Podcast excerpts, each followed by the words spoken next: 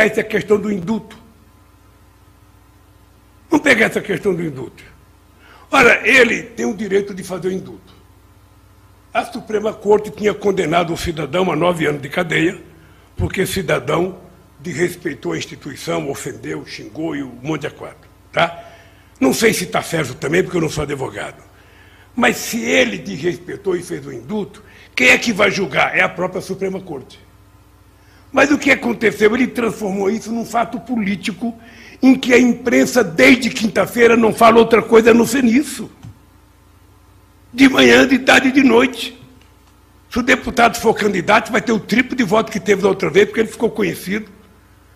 Então, o Bolsonaro, ele vive disso.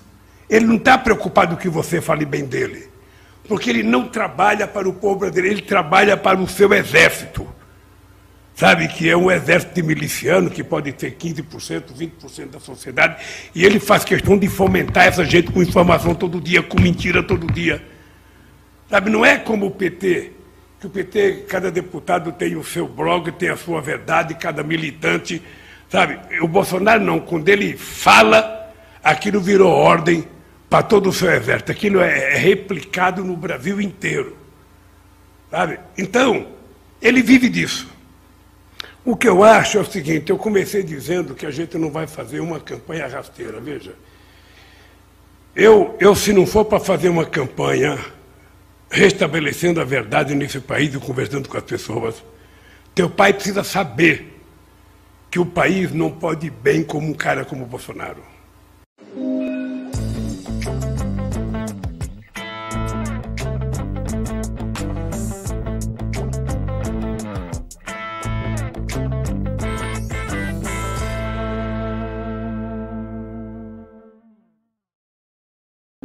Aham! Peguei vocês! Peguei vocês hoje aí.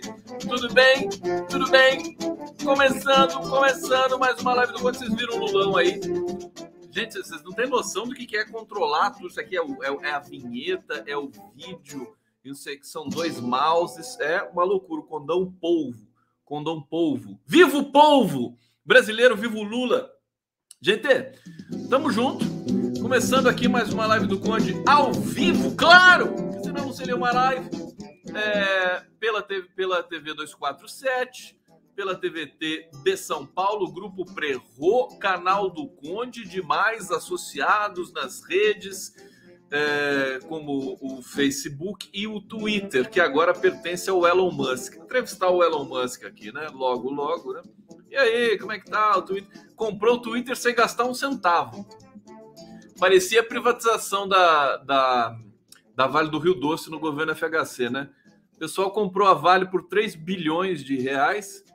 É, não era nem, acho que 1% do valor real da Vale, né? Que é uma coisa assim que extrapola 3 bilhões, acho que, que a Vale gastava com o escritório, né? Em 1990 e poucos. E, estou exagerando, mas é por aí, mano é, sem gastar um centavo. O BNDES financiou tudo naquela época. E o Elon Musk também teve tudo financiado aí, fez o um empréstimo. Isso, pessoal, é engenharia financeira que chama, né? Pessoal, quem está no andar de cima é difícil mesmo para a gente né, combater a desigualdade, essa concentração de renda. Nós vamos ter de ter muita luta ainda. Bom, eu vou abrir com o Lula aqui celebrando. Ele deu uma entrevista muito legal hoje para os blogs progressistas. Deixa eu já botar esse comentário aqui da Moema Bittencourt. Antes que eu esqueça, deixa eu botar na tela. Eu vou saudar todos vocês aqui no bate-papo. Fiquem tranquilos aqui. A Moema Bittencourt está dizendo aqui em caixa alto: o Lula é brasileiríssimo e por isso tanta gente se identifica com ele. Vida longa para Lula, o homem estadista que não envergonha ninguém. Ninguém. É, eu comecei, tá aí, né? O Lula falou do indulto, né? Falou do todo mundo perguntar, mas não vai falar do indulto e blá, blá, blá. Falou. A primeira coisa que ele falou hoje na entrevista. E, e eu queria destacar que o Lula, uh, além de tudo, é um dos grandes analistas de política do Brasil, né? Um dos grandes. Você vê, que, você vê que ele analisa a questão da comunicação do Bolsonaro assim como ninguém. Sabe que é uma, uma das qualidades do Lula? É uma coisa que tem a ver com a criança é, e, e, a gente estudou isso, isso se estuda na, na linguística, né? É, tem um fenômeno que se chama pidgin, que é uma língua híbrida. Né? É, no Haiti, por exemplo, o francês se misturava com línguas é, africanas e havia ali uma língua franca do comércio e dava origem ao crioulo, que tinha elementos do francês e elementos da, da, das línguas de línguas africanas, né? É uma língua diferente, que nem o portunhol, mais ou menos que nem o portunhol, mas ali a língua africana, que eu não me lembro qual era, era muito diferente do francês, morfologicamente, foneticamente, fonologicamente e gramaticalmente. Bom, ali se originou uma língua nova, um crioulo, e os, os falantes, né, adultos dessa língua, falavam crioulo, mas as crianças que cresciam sob a, a, a conversação, enfim, a, a, a, essa língua em atividade, elas organizavam a língua. É, as crianças em fase de aquisição, então elas organizavam a gramática. A gramática, o sistema fonológico, o sistema morfológico, e aí dava origem ao pidgin, que é uma língua nova, né? Filha do francês com é, uma língua africana. E tem vários casos desse no mundo, mas esse emblemático do Caribe, do, do Haiti, é o mais conhecido aí da literatura. Bom, por que eu estou falando isso? Primeiro, para celebrar as crianças. Crianças são o máximo, né? Elas sabem muito mais do que nós, adultos, inconscientemente. Por isso que, como professor de ensino médio, ensino fundamental, médio, inclusive de universidade também, a gente tem de é, é, aprender com os alunos, né? Aprender, eles indicam o caminho para gente. Eles indicam o caminho. O caminho da descoberta, o caminho da é, formulação científica, né? É muito forte isso, né? É, prestem atenção nas crianças, né? As crianças sabem das coisas. É o contrário do que a gente sempre pensou. Inclusive, a própria. Hoje eu conversei com a, com a liderança indígena Avelim Cambiuá, é, e foi fantástico. A gente falou de epistemologias indígenas, e, aí, e dentro dessa cultura indígena, ela falou assim: os mais idosos, os indígenas mais idosos, idosos são muito mais é, é, é, sensíveis a questões, por exemplo, como LGBTQIA, né? indígenas trans. Temos isso, né? Temos, é, temos todas as, as, digamos, variáveis, variantes sociais dentro das comunidades indígenas também. E ela diz que as crianças e os idosos entendem e absorvem perfeitamente essas diferenças, a questão do combate ao racismo, com muito mais facilidade do que os indígenas de meia idade. A meia idade que é o problema, né? Entre 30 e 50, meu filho. Isso aí é um o grande problema da humanidade, essa faixa etária entre 30 e 50. Se você tem entre 30 e 50, cuidado, né? Cuidado, tenha, né? É, a gente precisa de tratamento. Aliás, eu estou nessa faixa também. É, mas vamos lá. Tem uma coisa interessante aqui para vocês. Então, só explicando para vocês aqui na digressão inicial, por que, que eu falei do PIDIN e por que eu falei que o Lula parece um pouco criança? Porque o Lula ele regulariza as formulações que brotam da sociedade, tanto do mundo acadêmico, no mundo do jornalismo, no mundo da educação. Ele parece uma criança nesse sentido. Ele organiza isso. Então, essa explicação que o Lula deu agora sobre a questão da graça concedida do, pelo Bolsonaro ao Daniel Silveira é a síntese de tudo que foi falado, das cabeçadas que muita gente deu nesses últimos dois dias. O Lula foi lá, pegou o essencial, organizou e disse, assim, num tom absolutamente é, é, é, sintético, né? transferível, claro, né? É, para todo mundo ouvir. Praticamente encerra o assunto assim, né? Não o assunto jurídico, mas o assunto dessas formulações aí que vão brotando sem parar sobre essa questão. Então, o Lula tem essa capacidade. Por isso que eu, eu, eu defendi também uma, uma tese aqui com vocês. Quando o Lula ficou preso os 580 dias, ele leu muita coisa da história brasileira. Ele leu o lado B, o lado C da história brasileira, é, leu um livro sobre Zumbi dos Palmares, eu acho que é um dos principais livros aí que foram lançados recentemente pela historiografia brasileira. Ele leu, é, enfim, sobre as, as revoltas, né? é, que o Brasil teve nos últimos, enfim, no período pré-império, né? Depois no período também no início ali do período republicano, republicano não, no período de independência, né? É, to, ele estudou tudo isso, ele leu tudo isso e quando ele saiu, ele, ele, ele inclusive ele tá com esse com esse lastro, né? E daqui a pouco, quando, as, quando a gente voltar a ter um país, acho importante os historiadores chamarem Lula para fazer um, uma grande reunião, porque nós precisamos reler o Brasil. E o Lula ele organiza isso também para a ciência e para as ciências humanas, como a historiografia. Então é por isso que eu queria manifestar isso, coloquei aqui o Lula de, de início falando sobre o indulto do Bolsonaro e tudo mais. Ele, e ele sacou essa história de a imprensa ficar falando disso, inclusive a alternativa, a independente, né? Inclusive eu, né? Autocrítica também aqui, é bom para todos e faz bem para a pele, é, de ficar martelando essa questão é, da, do, do, do, da graça concedida ao Daniel Silveira, porque ela, ela também acarreta uma porção de outras consequências, tá certo? A gente tem uma tensão instalada, é, temos o título da live de hoje, né? Vai largar a rapadura? Essa pergunta, porque é de um de uma de uma declaração em off de um ministro do STF, dizendo que vai ser difícil o Bolsonaro largar a rapadura, ou seja, vai ser difícil o Bolsonaro aceitar a derrota. E acho que mais do que nunca é preciso ter o ímpeto, ter a força, ter a, a impetuosidade né, de. É... Eu, eu não queria usar a palavra esmagar, mas nós precisamos obter uma grande vitória. Né?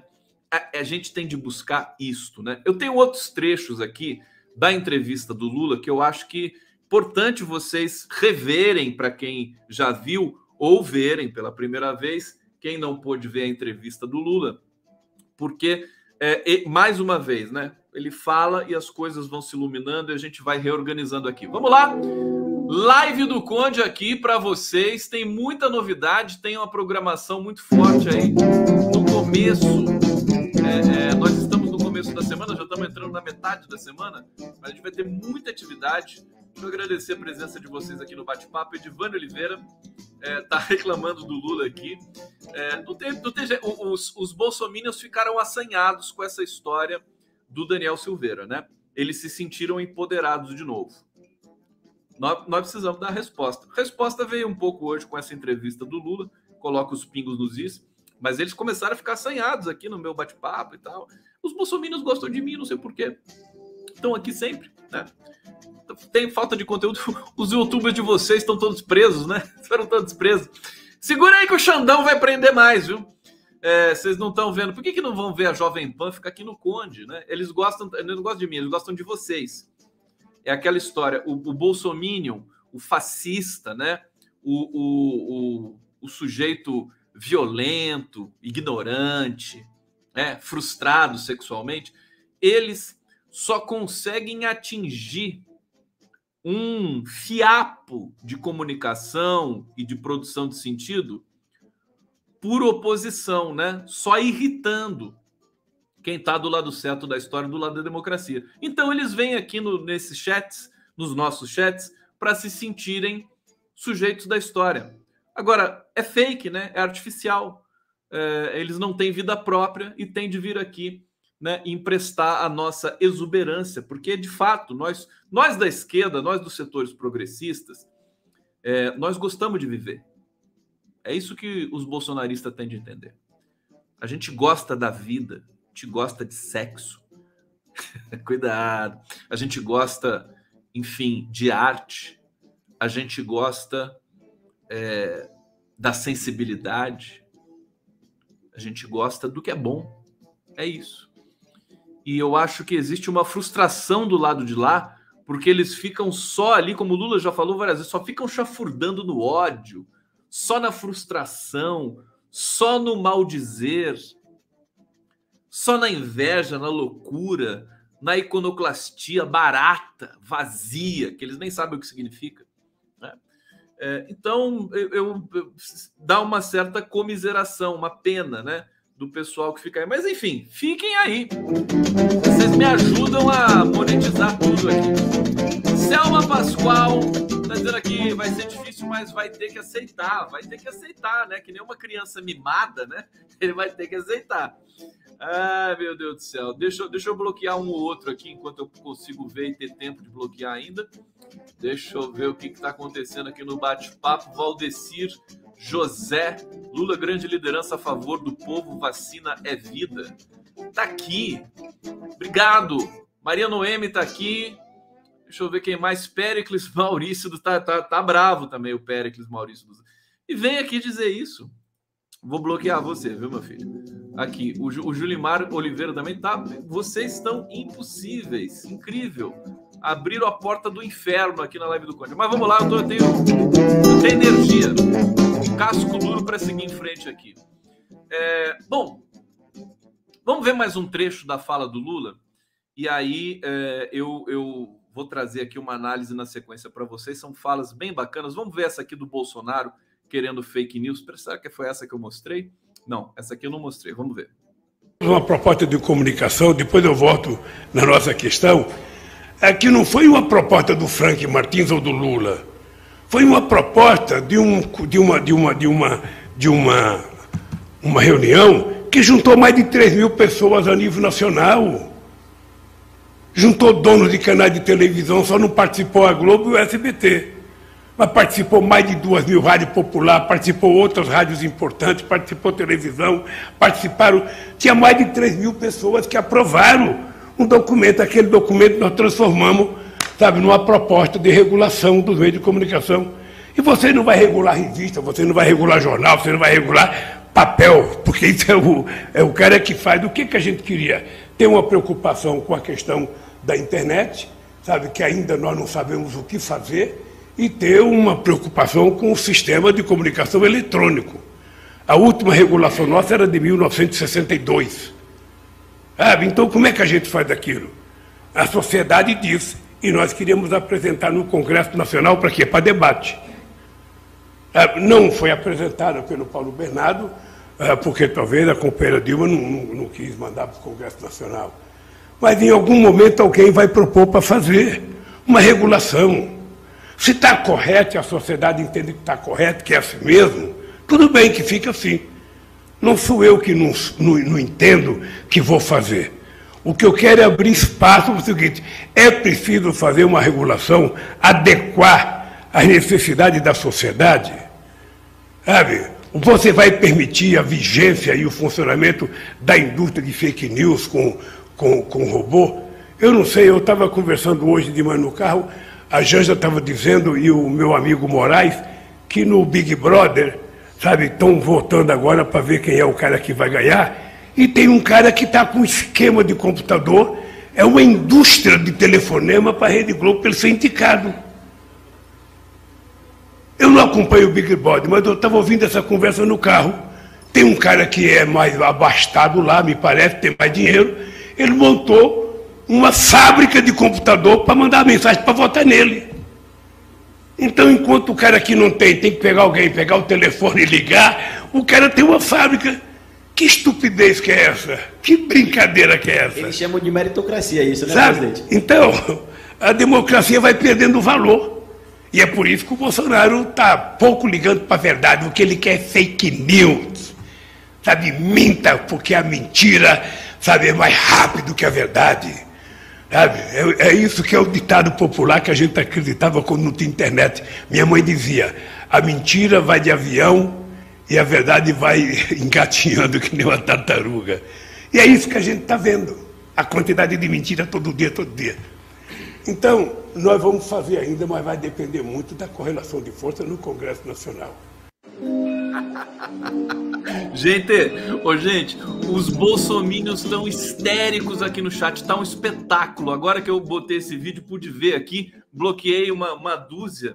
É, eu vou, sabe o que eu vou pedir para vocês que estão me assistindo aqui, que são, enfim, do bem, né? Essa palavra, essa, essa, essa qualidade é, é muito suspeita, mas vocês que são democratas e estão aqui assistindo, vamos dar o espetáculo de carinho para o Lula aqui no chat. Toca o dedo mesmo, enfia o dedo no chat é, é, para a gente mostrar para esses bolso, bolsonaristas histéricos que estão aqui, ficaram todos assanhados com essa história aí do, do Daniel Silveira. Eles acham que eles estão por cima de novo, mas não estão nada. Vocês vão sair do, do, do horizonte, né? Como vocês são burros, né? Como vocês são pobres de espírito.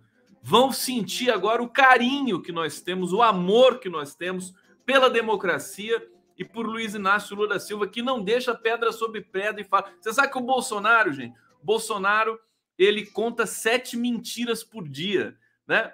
Isso foi matéria é, recentemente, fizeram uma contabilidade aí as agências de, de checagem, né? Ele mente sete vezes por dia. Se fizer a média de quantas mentiras ele, ele contou desde o início do mandato até, né? Se você dividir né, as mentiras pelos dias, vai dar sete. Sete mentiras por dia. E você sabe quantas horas por dia ele trabalha? Comprovado, feito por uma pesquisa aqui, publicado hoje, né? Cinco horas por dia. tá vendo? E aí, o cara trabalha cinco horas por dia e conta sete mentiras por dia. E, e, e, aí, os bolsonaristas vêm aqui, desculpa, mas realmente vocês merecem o prêmio Framboesa de Ouro. Né? a militância mais tapada da história da humanidade. É, bom, vamos ver aqui no detalhe essa fala do Lula sobre, é, enfim, o Bolsonaro. O Lula está trazendo, ele insiste profundamente em trazer a politização para o eleitor brasileiro, inclusive para aquele que não vota nele. Ele traz a pauta. É o cara mais experiente da história brasileira, tem mais de 40 anos de vida pública tem quase 300 milhões de votos, somando todas as eleições que ele competiu, são 284 milhões de votos que ele teve na vida, mais que a população brasileira. Se você fizer a conta, né? Porque são vários turnos, são várias eleições. Então, é uma das figuras, é, é, proporcionalmente à população do país, certamente é a figura mais votada do, da história da humanidade. Você, pode ter um indiano que teve mais voto, né? Por causa da população da Índia é, mas proporcionalmente impossível, né? Porque o Lula realmente é esse fenômeno. Então, a gente está tendo essa chance de qualificar essas eleições, né? O Lula está dando essa toda essa qualificação e eu acho, acho um absurdo que a imprensa tradicional não, não produza pelo menos uma reflexão de reconhecimento de que você tem um segmento da sociedade brasileira que é favorita a ganhar as eleições e que traz as pautas que precisam ser trazidas para os brasileiros. Questão da reforma trabalhista, questão da inflação, da economia, do combate à fome, à desigualdade, é, da geração de emprego, das melhores condições para as pessoas viverem no Brasil, para resolver as questões indígenas, para resolver as questões do meio ambiente. O Lula está tratando de tudo isso as questões de saúde pública. Ele não tem medo de nenhum tema, nem de falar do aborto, né? Que é o tema que todo mundo tem medo. Ele não tem medo. Não tem medo. E eu acho que, sabe, é tão, é tão humilhante ver que a nossa classe média, a nossa elite não é capaz de ter um sentimento de humildade e vir publicamente, você entendeu? Dizer assim, caramba, olha só o que esse cara tá fazendo depois de tudo que ele sofreu, toda a perseguição que ele sofreu ele tem a paciência, o desprendimento, a humildade de tentar elevar o nível do debate, enquanto o outro boçal lá do outro lado só consegue mentir, só consegue ameaçar, só consegue dar indulto para bandido. É isso que o outro lado faz. Vamos ver aqui as pautas que o Lula levantou nessa coletiva de hoje, né? Olha só, para o Lula, desenvolvimento deve ser descentralizado com respeito às potencialidades de cada região. Ele disse tanta coisa importante. Para o Lula, gente, investimentos e participação popular na cultura podem ajudar a resolver a crise no Brasil. O Lula tentando trazer, fortalecer, e hoje também a, a Avelim Cambiuá, liderança indígena fantástica, é, disse que é preciso, né? A gente precisa trabalhar a cultura novamente nesse país valorizar a cultura novamente, as artes, capacidade criativa do povo brasileiro. É disso que se trata. É disso que trata uma eleição. Não é só ficar publicando mentira nas redes sociais, sabe? Eu reclamo de que é, a, a, o PT e a esquerda precisa ter um, um, um processo mais, mais profissional de, de, de conhecimento e de, e de é, ocupação das redes digitais, mas evidentemente eles estão preocupados com outras coisas mais importantes para o país. Isso é até um, um, carimbo de integridade da esquerda. É, é, é, assim, é de doer, né? É aquela coisa assim, é, é, é, é triste, mas é, é, o excesso de honestidade da esquerda, tá certo? Não ocupar as redes de uma maneira mais profissional, vamos dizer assim. Mais uma coisa que o Lula disse, né? Para combater a fome, é preciso uma política econômica com maior distribuição de renda. Parecem coisas óbvias, mas é preciso dizer isso. É preciso levar essas coisas óbvias para a massa da população brasileira para eles entenderem o que está acontecendo no país e eles poderem ter também a capacidade de produzirem as suas opiniões e constituírem um voto muito embasado é, é, e que vai dar orgulho para cada um deles. Não é aquele voto desinteressado. O Lula, nesse momento, gente, está qualificando o voto do brasileiro está deixando o voto mais forte, mais potente, sem esse vazio criado aí por bolsonaristas, por essa extrema direita fascista genocida brasileira. Tá certo? Olha só, o que, que o Lula quer também? Ele quer política de geração de emprego com mais crédito para micro e pequenas empresas. Ele vai fazer mais crédito. O Brasil tem recurso para isso. Ah, embora todo desastre, todo, todo, toda a nuvem de gafanhotos bolsonarista que destruiu instituições, destruiu agências de regulagem, destruiu tudo por esse país. O Brasil é muito grande, é muito forte. Rapidamente é possível levantar esse país novamente, né? E com inteligência, então, fica mais fácil ainda. É, então, sabe, rapidamente a gente vai ver o emprego novamente crescer com Lula. Isso que é bonito da gente pensar. A gente vai ver o salário mínimo mais uma vez né, florescer, a gente vai ver, ver se, serem criados novos programas sociais mais a, avançados né, do que aqueles que já ganharam reconhecimento internacional, como Bolsa Família, como ProUni, como Luz para Todos. Agora, o PT e o Lula, porque o, eu vou dizer uma coisa para vocês, eu tenho as minhas críticas com relação à comunicação do PT, não vou ficar martelando nessa tecla, porque eu acho que o Lula respondeu muito bem esse negócio hoje. Ele disse assim: não tem esse negócio de Franklin Martins, sabe? De disputa de Franklin Martins com Gilmar Tato, que a imprensa tradicional fica explorando aí a qualquer custo e a todo e qualquer custo. Vocês podem perceber, eu nunca falei, eu nunca personalizei a crítica que eu fazia à comunicação do PT. Era uma crítica estrutural, continua sendo estrutural. Eu não personalizo isso.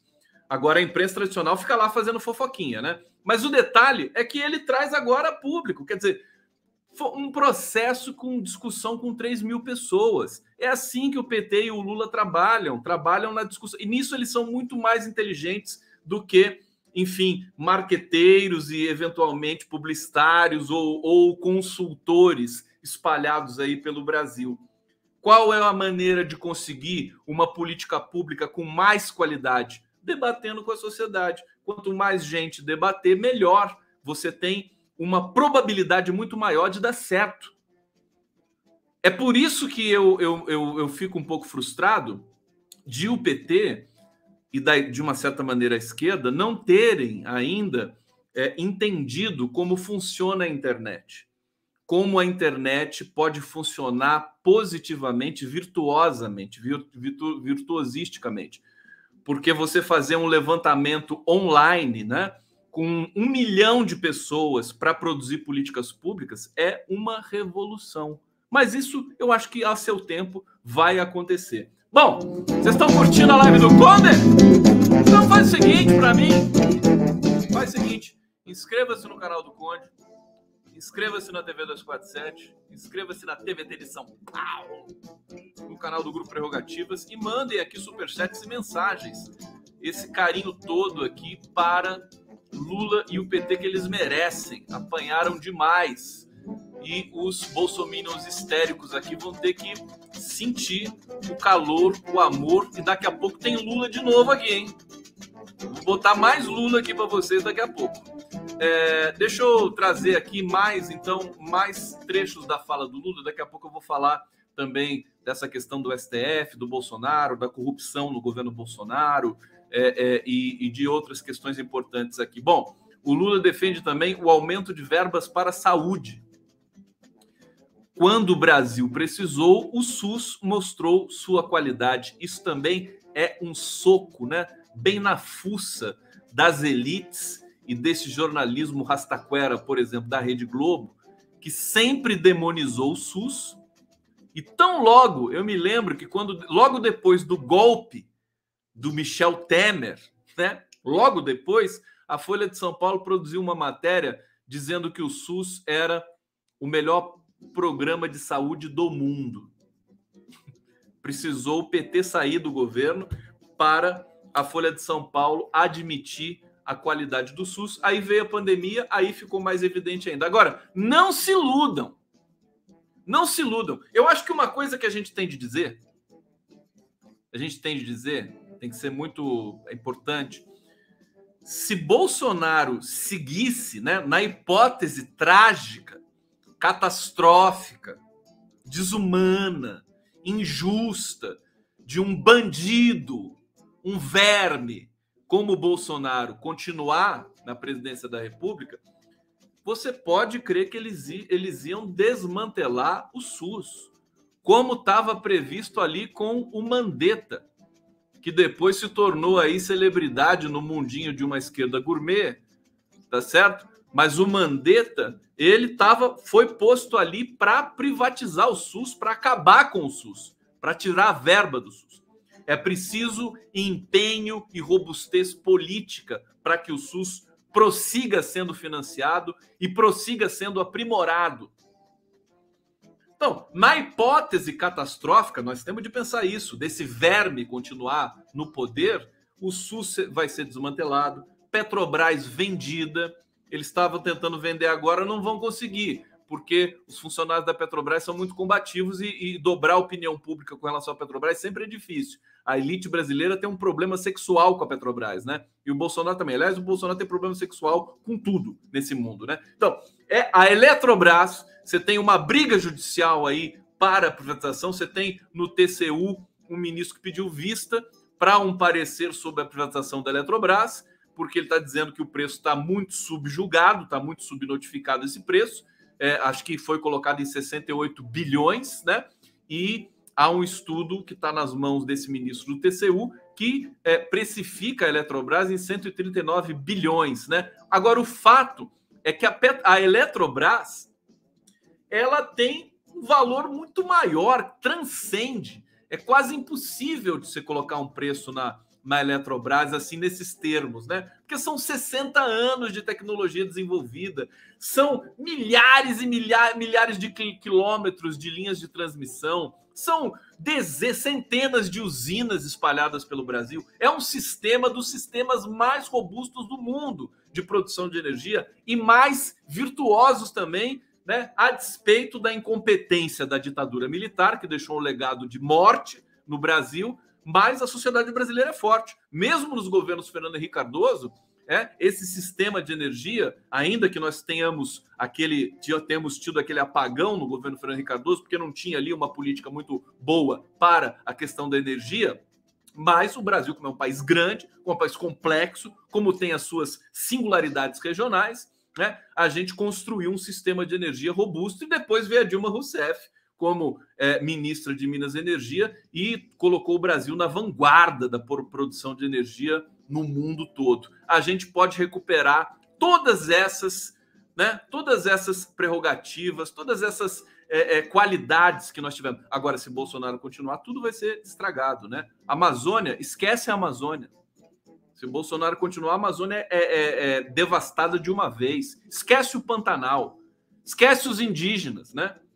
na hipótese de catastroficamente termos Bolsonaro mais quatro anos. Por isso que não pode brincar no ponto. Por isso que eu me preocupo muito com a questão profissional da comunicação de fato, né?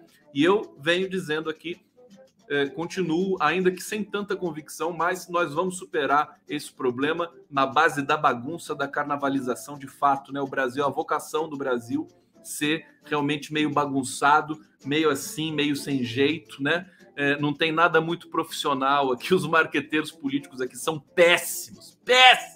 Né? Os que deram certo foram aqueles que trabalharam com o Lula e o PT, porque Lula e o PT têm um discurso, né? É, um discurso forte de, é, de, de, de, de é, persuasão, vamos dizer assim, do, do, do, eleitor brasileiro. Aí fica fácil você ser o marqueteiro de Vamos lá! Live no Conde! TV 247, TV de São Paulo! Soraya Mendes está aqui. Nossa, Soraya, minha querida amiga Soraya, tô com saudade. Vamos fazer uma live aqui. Uma das grandes juristas, advogados brasileiros. Deixa eu ver se eu consigo colocar na tela. Obrigado, Soraya. Tá dizendo aqui, curtindo muito, Dali Conde. Aqui é tanto comentário que roda, roda, roda, eu não consigo botar na tela. Deixa eu ver, não vou conseguir, Soraya.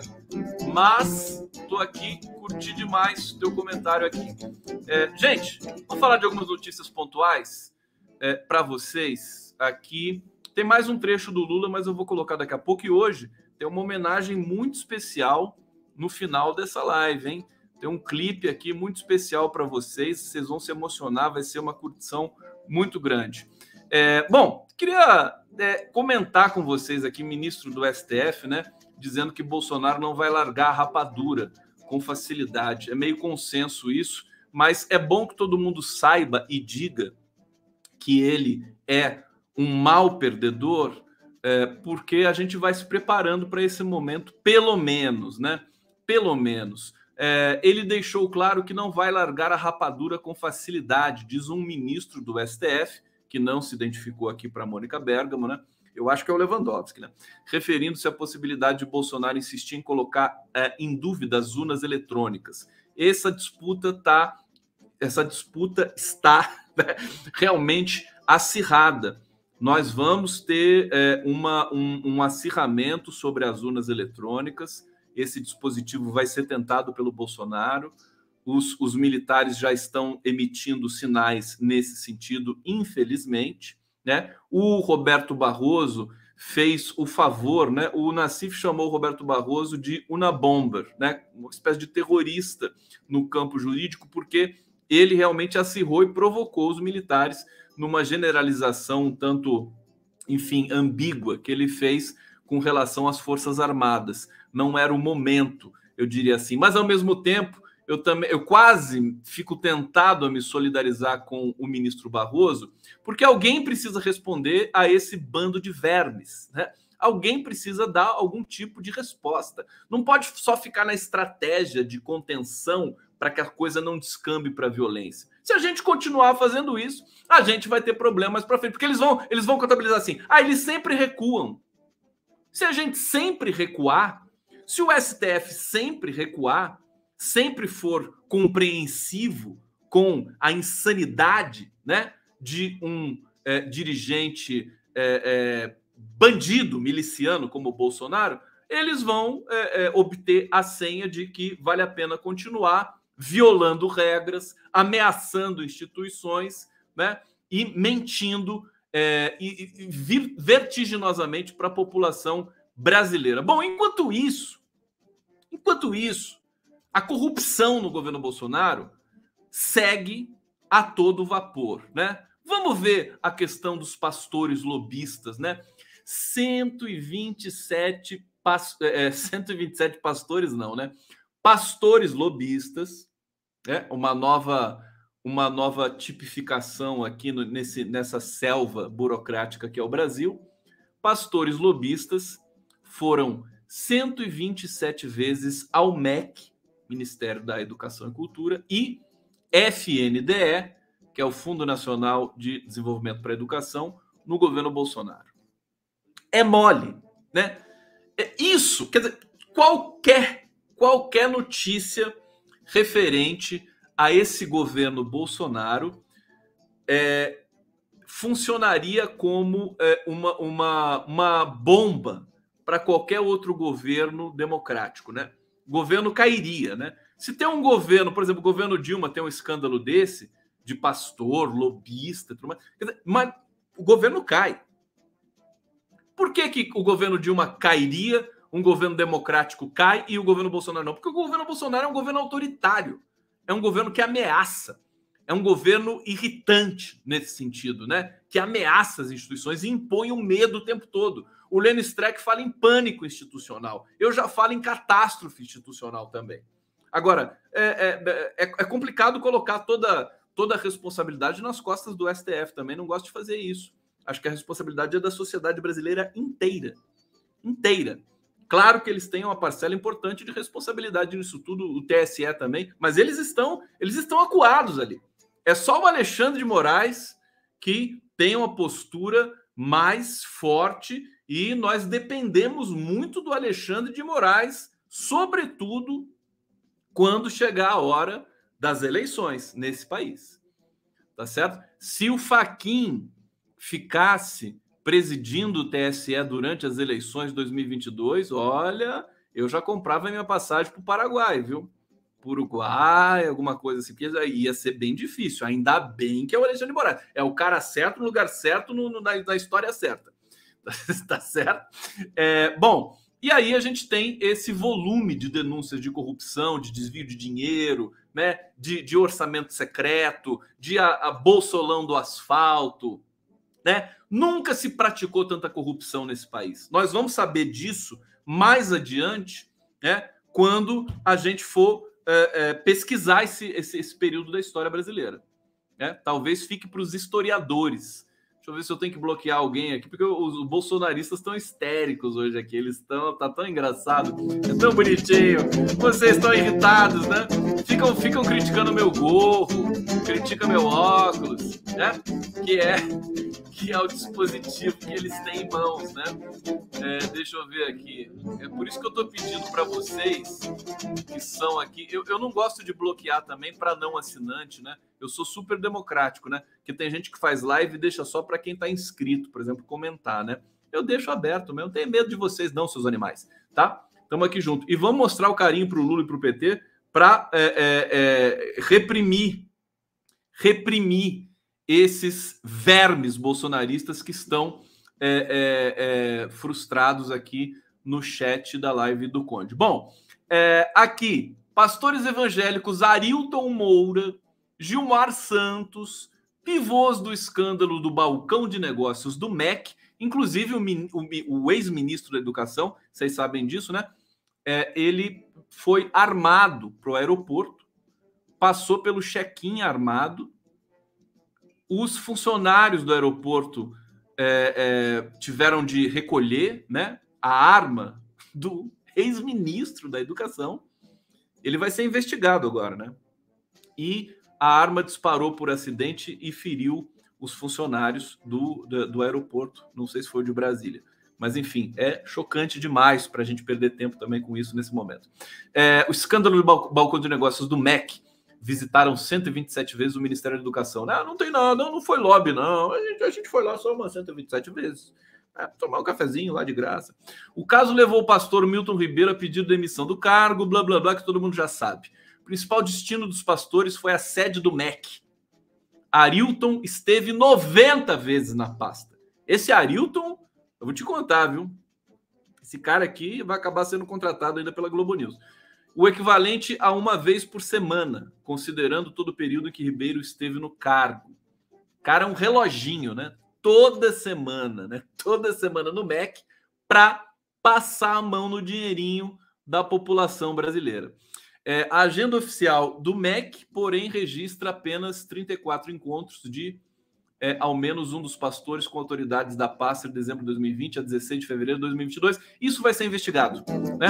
Pelo menos, pelo menos, a gente tem é, setores aí do poder judiciário que não estão baixando a cabeça para o bolsonarismo nem para o Bolsonaro e estão investigando mesmo, tá? Estão investigando mesmo. Então, esse caso vai ser investigado também. Bom, aqui uma notícia para vocês que me deixou um pouco apreensivo acho que vem chumbo grosso aí na metáfora, né? É, das, das notícias que são é, é, não, não desejáveis, né? TSE amplia urnas para testes, mas estatísticos veem falha em amostra. Veja, isso me preocupa porque a discussão sobre urnas eletrônicas, se ela começar a ficar muito proeminente aí no, no debate público brasileiro, isso vai dar trabalho, vai dar substância para que o Bolso, para que se facilite um processo golpista aí do Bolsonaro, é, eventualmente até falando em adiamento de eleições, aditamento, né? A coisa vai ser tensa, né? Vai ser tensa. Nós precisamos, inclusive, da opinião pública internacional para fazer a observação das eleições do Brasil. Vou ler a notícia aqui para vocês no detalhe.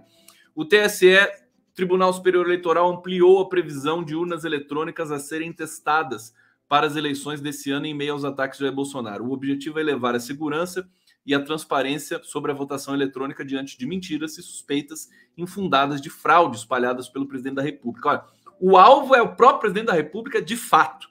Estatísticos ouvidos pela, pela, pelo jornal Folha de São Paulo consideram haver falhas na forma como essa ampliação das urnas testadas está sendo justificada pelo TSE. Apesar de não apontarem problemas no teste em si, segundo eles, a metodologia empregada é inapropriada por gerar amostras insuficientes. Eu vou ficar por aqui nessa notícia. Eu acho que ela é um alerta, né? É preciso que o TSE seja técnico, seja o mais o mais possível técnico, né? Que tenha que tenha qualidade, né? É, impecável para fazer a condução desse processo eleitoral para não ficar à mercê de críticas assim. Vai ser criticado do, mesmo jeito. Se for impecável, vai ser criticado, vai ser atacado. Mas por isso mesmo, é a mesma, é a mesma síndrome, é o mesmo dilema do PT, tá certo? O PT, por ser o partido mais perseguido do Brasil, desde sempre, o PT não pode errar. O PT não pode cometer um deslize, porque senão é, a coisa né, toma proporção de, de enfim, de, de derrubada de governo e tudo mais. Tanto que eu acho quase um milagre o PT ter ficado 13 anos no, no, no governo, né? é, é uma coisa ainda para ser estudada. Com uma sociedade tão atrasada, né, como as elites tão atrasadas brasileiras, como é que um partido popular consegue ficar 13 anos no governo? É uma coisa para a gente estudar. E com grande chance de voltar agora. É, mas o, o é, é, a mesma, é a mesma, é o mesmo dilema então do TSE. O TSE não pode errar. O TSE tem que ter muito cuidado com todos esses procedimentos que ele vai fazer de auditagem né, e de, é, é, enfim, de, de, de, condução do processo eleitoral. Mais uma notícia aqui: inflação no Brasil bombando, né? A inflação no Brasil está a todo vapor. Beleza, viva a inflação! Inflação assombra trabalhadores de volta ao escritório, né? Isso aqui tem uma notícia que trata também da inflação no mundo todo mas todo mundo que foi, que, que, que depois da pandemia voltou né, a trabalhar presencialmente e tudo mais, se deparou com o custo do transporte, com o custo da alimentação na rua, né? É, e tudo mais que você consome no deslocamento. É, então, isso o brasileiro está numa situação assim super delicada em todos os sentidos com uma apreensão, uma ansiedade muito grande. O carnaval fora de época veio, inclusive foi muito bonita a premiação do carnaval. Mancha Verde ganhou em São Paulo, Grande Rio ganhou no Rio de Janeiro. E, enfim, independente das competições entre as escolas de samba, mas foi bonito ver o povo trabalhar, colocar o bloco na rua. Isso tem um significado muito grande. A gente percebe também a quantidade de, de gritos por Lula, por democracia nesse carnaval, inclusive foi está sendo muito atacada pelos bolsonaristas nas redes sociais. Você coloca Lula Carnaval no YouTube, se quiserem tirar a dúvida, podem pesquisar. Se coloca Lula Carnaval, vai vir uma lista infinita de é, é, é, é ocorrências, né? Que são ocorrências mentirosas dos bolsonaristas, né?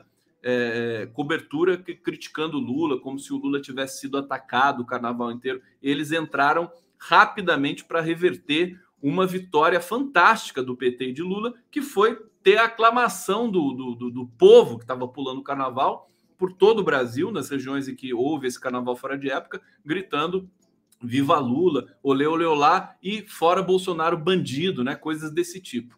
É, então, a guerra nas redes continua muito forte. Vamos ver mais um trecho do discurso do Lula, do discurso da entrevista coletiva que o Lula é, deu hoje para os blogs é, os blogs progressistas brasileiros. Mais um trechinho para vocês. Sabe, vamos tentar juntar gente, sabe, de vários setores da sociedade para a gente ver o que, que é melhor para esse país. Se a gente quiser criar um país que seja um país, sabe, forte, sabe, um país que tenha sustentabilidade, um país que cuide da questão ambiental, um país que cuide do seu povo, que cuide do seu aposentado. É possível. Eu, eu, eu, o padrão de vida que eu quero para o povo brasileiro é um padrão de vida que existe em muitos países europeus. Sabe? Porque somente a economia crescendo é que a gente pode fazer a distribuição. Se a empresa quebrar, acabou. E tem o, o erro de dizer, ah, o Lula quer que a empresa quebre. Não. Empresa falida não vale nada, ou seja, empresa falida, eu quero a empresa produzida, empresa lucrando, empresa contratando, trabalhador feliz porque está recebendo um salário justo, a previdência feliz porque está recebendo sabe, o pagamento do trabalhador. Sabe, é, isso, é isso que nós sonhamos. E é isso que nós precisamos passar para as pessoas. Quando o PT nasceu, era difícil, cara. Quando o PT nasceu, um metalúrgico que era mandado embora e montava um bar, já virava inimigo, ele era patrão. Sabe? Ele era patrão. Sabe? Mas isso avançou. Eu tinha uma, uma, uma avó minha que era, que era, que era é, mãe do marido da minha primeira mulher. Ela tinha um carrinho meia-meia. Quando ela chegava no PT, o cara falava, lá vem a burguesa do Lula. Isso mudou. O PT amadureceu, são 40 anos. O PT hoje tem noção do que é governar esse país, como é difícil a convivência democrática, mas nós temos que garantir. Eu duvido, Zé, que durante os meus oito anos de mandato tenha um empresário que tenha tido alguma razão para ter bronca. Porque nunca, nunca, nunca se fechou a porta para conversar. Sabe? Uma vez eu fiquei com raiva do Yoshipe, aqui em Manaus, aqui em Osasco. Eu vim abrir a fábrica de produzir roda de trem sabe? Fizemos um investimento. Passado quatro meses, ele estava comprando as rodas da China e abandonou a produção. Aí eu fiquei muito puto da vida. Mas veja, eu acho que o trabalhador precisa que a empresa esteja bem, que a empresa esteja produzindo, que o empresário esteja ganhando, sabe?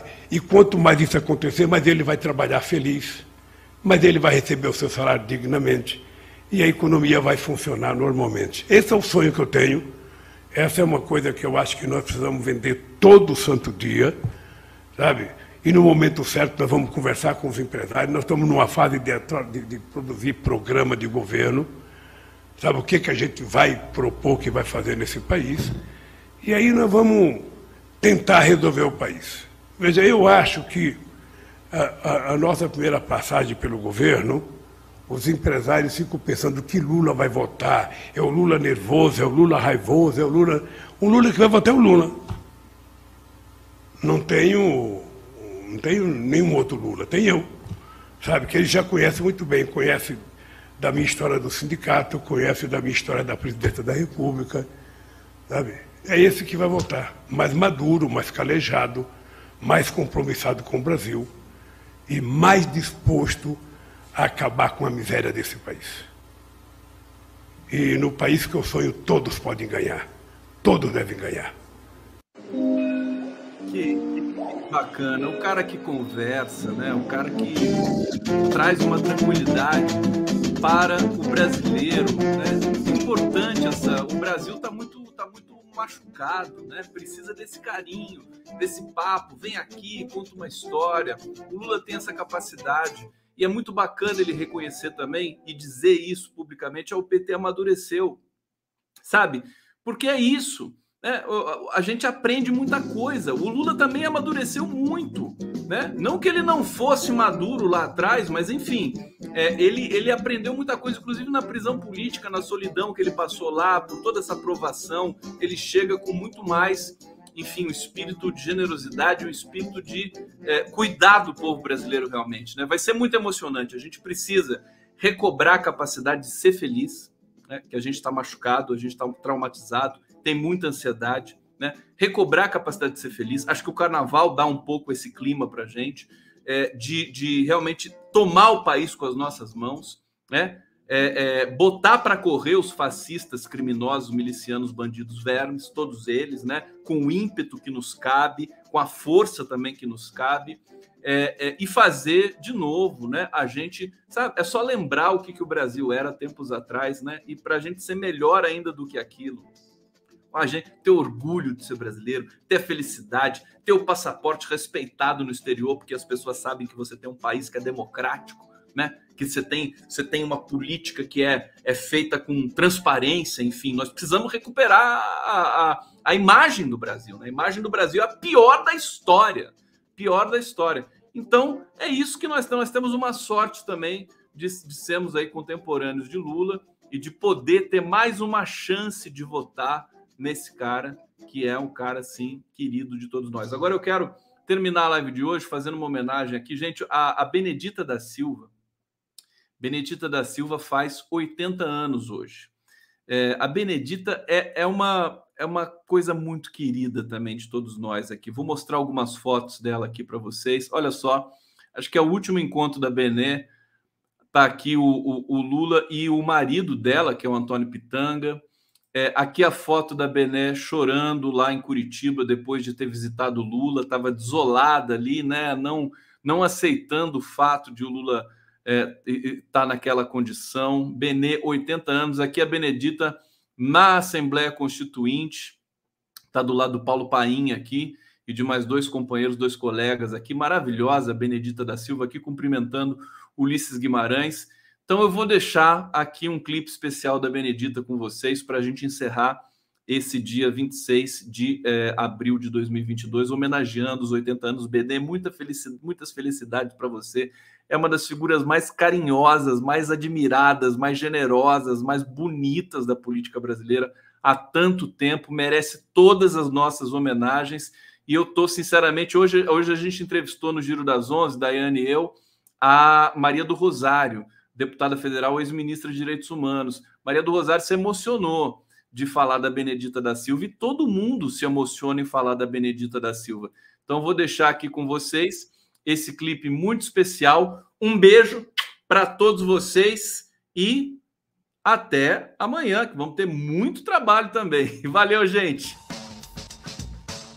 Aprendi desde cedo as diferenças entre homem e mulher, negro, branco, índio, entre pobre e rico nós estamos presentes pela primeira vez na condição de mulher, de negra e de favelada.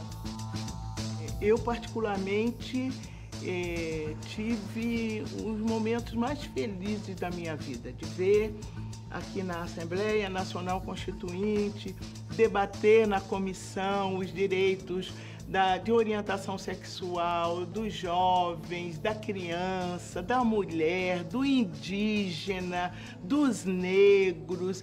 Então foi assim, é, tivemos momentos riquíssimos, né? Fala, de vinha gente de tudo quanto é lugar, as trabalhadoras domésticas aqui fazendo lobby, também tinham as igrejas, né? As igrejas também aqui no combate a determinadas eh, temas que a comissão levava, mas foi o melhor momento político da minha vida, porque nós dialogamos com a alma das pessoas.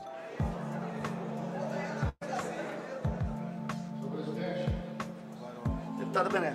Até hoje eu me emociono, falo assim e fico emocionada de ver aqui as pessoas acreditando e elas vindo todas, lutando, sabe? E, e, com aquela esperança, né? De que nós íamos ter uma Constituição da qual ela ela teria os seus direitos garantidos, mas foi muito emocionante a gente conseguir colocar na Constituição brasileira né, as terras dos remanescentes dos quilombos, né, demarcação das terras indígenas. Nós estávamos falando, é, era da maioria da população brasileira, nós não estávamos apenas pontuando uma política de gênero né, ou apenas uma política racial, nós estávamos falando do Brasil. Então, nós fizemos aqui um, uma senhora Constituição.